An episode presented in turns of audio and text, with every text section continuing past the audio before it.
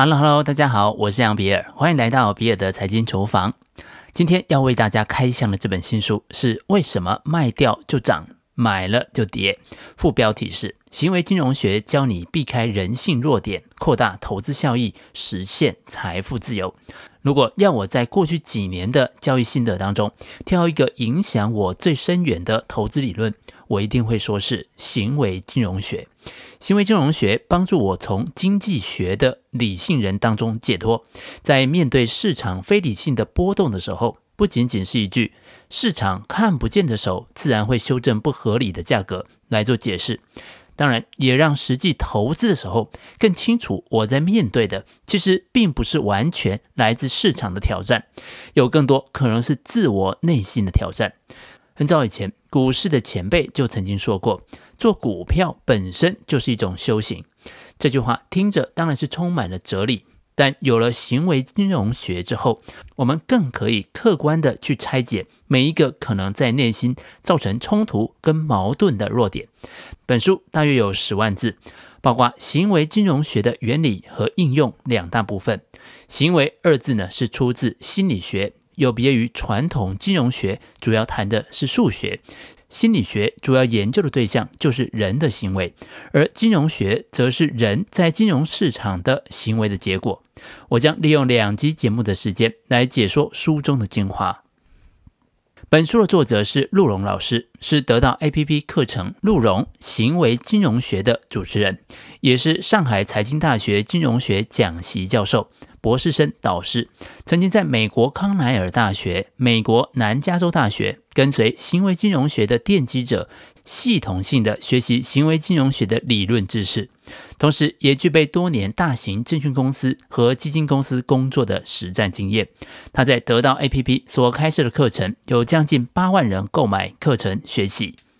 传统金融学与行为金融学就像是塔塔家的夫妻神木，各自有各自的理论体系，长成了两棵完整的大树。然而，它们的根不同，枝干也不相同，但在顶层的树冠却是重合交缠的。也就是说，传统金融学与行为金融学研究的是相同的问题，但是出发点不同，结论也就不一样。传统金融学认为，金融学的基本理论是根基在经济学之上，而经济学的基本假设是人是理性的。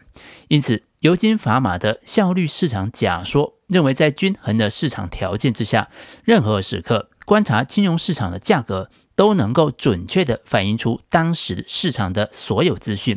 而行为金融学则是从心理学的角度出发，从人是怎么想的。怎么做的来研究人在金融市场的决策？开创这个学派的两位学者就是丹尼尔·卡尼曼和阿莫斯·特沃斯基。如果我们想象我们购买一档股票的过程，第一个步骤就是先对股票的各种资讯有所认识跟了解，这个步骤叫做认知。第二步呢，则是根据所掌握的资讯来进一步的做比较和选择，而这个步骤也叫做决策。接下来，我们就先从认知非理性与决策非理性谈起。所谓的认知非理性，也可以称之为认知偏差。也就是对事物无法正确的认识和判断。从挑选一家公司来做投资为例，最常见的就是易得性偏差，也就是我们很习惯在自己知道的记忆库里面找资料，那些容易被记住的资讯更容易被提取出来，同时也信以为真。最常见的状况就是，大多数人会选择自己熟悉或者是听过的公司的股票。证券分析师或者是媒体的报道也常常会利用这个偏差。常见的一种标题就像是“特斯拉的杀手来了”，某某公司推出全新的电动车，或者是说生物科技领域的亚马逊这类的研究报告或者是报道，就是用了一个大家熟悉的公司去带出他真正想要达到的真正目的。换句话说，能够想象的事物更容易令人信以为真。而当我们需要将资讯加工处理的时候，又迎来了另一个典型的认知偏差——代表性偏差。代表性偏差时常会出现在金融市场当中。以抛掷硬币为例，如果之前抛硬币连续六次都是正面朝上，这个时候如果请你压住下一次，你会压正面朝上还是反面朝上呢？我想很多人会选择压反面的，即使是赌场高手也可能会犯这样一个错误。因此，小样本偏差又被称为是赌徒的谬误。根本的原因就是，由于小样本是不可能用来做统计的推断的，下次出现正面跟反面的几率仍然是相等的，各二分之一。在投资上，譬如说，我们看技术形态，出现连续的几次股价到某个价位都会有所支撑，因此常常我们就会押注下次这个价位同样有支撑。这个就是对少量的样本的资讯过度反应了。另外，我们举一个常见的诈骗案例：如果有个朋友跟你说，他追踪了一个网络的大神，在过去的三个礼拜，他所推荐的股票每次说涨就涨，说跌就跌，那这个人能信吗？其实要揭穿这个套路也很简单。这个人第一周向一千个人发出一千条讯息，其中五百条说某档股票会涨，另外五百条说某档股票会跌。第二周，他向猜对方向的那五百个人再发出五百条讯息，同样是两百五十条说会涨，两百五十条说会跌。第三周，再将剩余的那两百五十个方向对的人发送两百五十条讯息，一百二十五条说会涨，一百二十五条说会跌。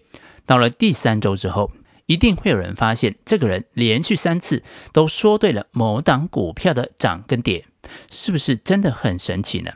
于是有些人就会相信这个人，缴了顾问费，然后跟着他去做投资。这个就是标准的小样本偏差。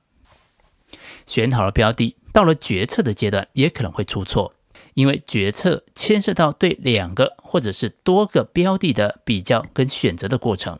行为金融学当中，第一个获得诺贝尔奖的理论——展望理论，就从决策参考点出发，解释了这个问题发生的原因。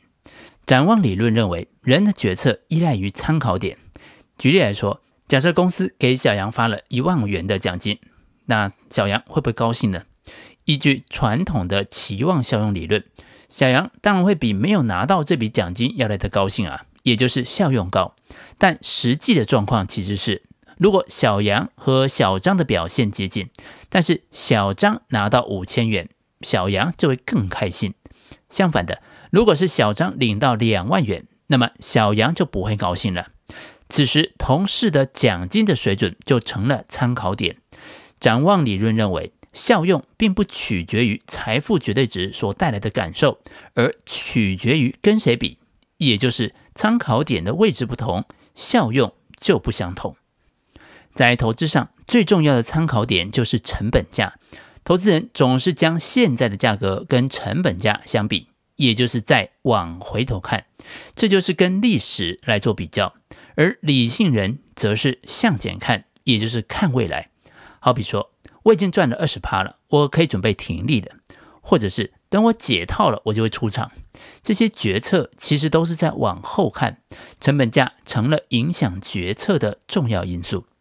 除了成本价，最高价或者是最低价也是重要的参考点。例如说，这档股票从高点下来已经腰斩了，这个时候买很划算的。单纯依据近期高点或者是低点来做判断。其实是很危险的。除了决策参考点以外，展望理论的提出者康纳曼以及沃特斯基也提出了框架效应。其实就好像我们在用手机拍好照片之后，借由调整照片的大小来框定想要呈现的一部分的景色，借此将闲杂人等排除在照片之外的过程。看照片的人啊，只看到我们想展现的部分画面。举例来说。大家都听说过资产配置的重要性，也就是不要把所有的鸡蛋放在同一个篮子里。这同时也是理性投资决策最重要的理论——投资组合理论。因此，理性人不会关心单一资产的上下波动，因为单一资产的波动会被其他资产所平衡掉。相反的，他只关心资产跟资产之间的相关性有没有发生变化。但实际上，我们是这样做投资的吗？因为存在的框架效应，我们很难纵观全局。大多数人都知道要资产配置，于是买了很多篮子，各自放了一些鸡蛋。然而，大多数人不关心这个组合的整体表现，还是把注意力放在个别的鸡蛋上，逐一的去检查每一个单一的标的是涨了还是跌了。这其实还是被单一资产的框架所局限所导致的结果。在本集的节目当中，我们介绍了行为金融学的两个重点内容：认知的非理性跟决策的非理性。在下期节目当中，我们将继续探讨典型的交易错误与行为投资策略，借以制定出有效的交易策略。在先前的节目当中，我们有讨论过投资人喜欢提前获利了结而厌恶损失的情况。你是如何做来让自己平静地面对损失的结局呢？欢迎把你的想法写在留言区，跟其他的听众交流讨论。以上就是比尔的财经厨房想要提供给你的，让我们一起轻松过好每一天。我们下次见，拜拜。